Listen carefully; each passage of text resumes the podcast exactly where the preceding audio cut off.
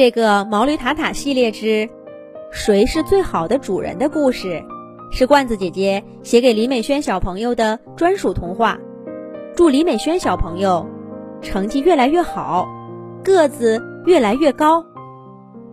夜深了，秋风一阵大似一阵的吹着，干枯的树叶紧紧地抱着树干，呱啦呱啦叫着。别吹我，别吹我，我还不想离开这棵树呢。然而没有用的，风只是自顾自的吹着。明天一早，又是一院子一脚踩不到底的落叶了。驴棚里的动物们在秋风里蜷缩成一团儿，抱在一块取暖。却还是冷得睡不着。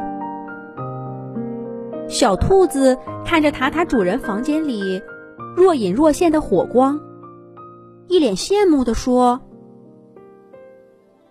要是我们也能有个那样的火炉，该多好呀！听说那火炉里发出的热，比太阳的光还要暖和呢。”哎，毛驴塔塔。去跟你的主人要一个火炉吧，放在驴棚里，这样我们就再也不怕受冻了。毛驴塔塔打了个哆嗦，没好气儿的说：“想什么呢？你听说过谁给动物配个火炉的吗？也不怕把你的毛烧焦了。”小兔子不满地说：“那也比冻得浑身都僵了好。你把我们养在驴棚里，又让我们受冻，真是不负责任。”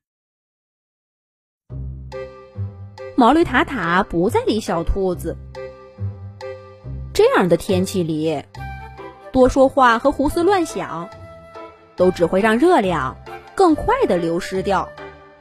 没有半点好处。话虽这么说，小兔子刚刚的言论，还是成功的点燃了毛驴塔塔心中对温暖的渴望。他忍不住把眼睛飘向主人的房间里，想象着沐浴着光和热的感觉。这想象，仿佛真的让驴棚暖和起来。毛驴塔塔竟迷迷糊糊的睡着了。朦朦胧胧之中，有人推门进来，打破了驴棚的宁静。塔塔，天冷了，日子不好过，我能做些什么，让你的生活舒服些吗？这听起来是主人的声音呐！不会，不会，一定是幻听了。主人怎么会这么温柔呢？塔塔，塔塔，在这么冷的地方睡觉，要睡出病的。快跟我说说，你想要点什么，让驴棚变得更暖和些？主人的声音继续像春风一样飘进塔塔耳朵里。小兔子、小老鼠、小蟋蟀和小苍蝇也在塔塔耳边叫嚷着，推搡着它：“塔塔，快醒醒！你的主人来了，他问你需要些什么，快告诉他，我们需要个火炉。”塔塔这才睁开眼睛。瞪大眼珠，看着眼前的人。没错，这个人他太熟悉了，就是那个在农忙季节整天催他干活，在农闲季节偶尔会带他去集市的主人。可这个人又太陌生了，在塔塔的记忆中。他何曾这么温柔的对自己说过话呢？干农活的时候，这个人是个急脾气，总是让塔塔累得精疲力尽。闲下来呢，他也是沉默寡言的。说实话，这个跟了多年的主人，毛驴塔塔是有些惧怕的。主人却一点都没理会塔塔眼中惊讶的神情，笑着说：“塔塔，你终于醒了。刚刚的话，你都听到了吧？你想要些什么，我都会满足你的。”小兔子、小老鼠、小蟋蟀和小苍蝇眼睛里放光，更热切地说：“要火炉，要火炉！”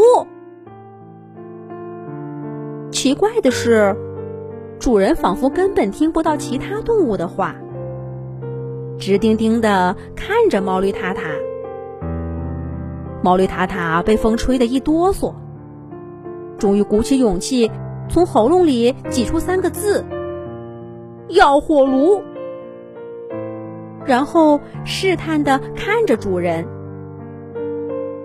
主人丝毫没觉得这个要求过分。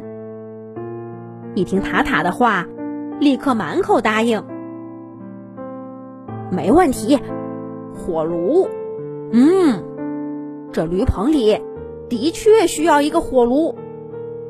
我怎么就没想到呢？”放心吧，塔塔，我马上就把火炉给你搬到驴棚里来。放心。主人搓着手，兴高采烈的走了。不一会儿，就带着几个工人师傅，抬着一个大火炉回到驴棚里。火炉里熊熊燃起的炉火，直扑到塔塔身上，把他烤的。从头到脚都暖和极了。小兔子、小老鼠、小蟋蟀和小苍蝇早就等不及了，扑到火炉旁，转脑袋、扭屁股，烤起火来。小蟋蟀还情不自禁地唱上歌了。小兔子一把拉过毛驴塔塔，让它整个身体。都沐浴在温暖中。主人看到塔塔满意的样子，笑着说：“怎么样？怎么样？这火炉不错吧？不瞒你说，这比我屋子里的还要暖和好几倍呢。”塔塔连连点头，发出幸福的叫声。不过。主人话音一转，说道：“塔塔，你看，这火炉也到位了。你能不能帮我个忙呢？”主人让塔塔帮什么忙呢？下一集讲。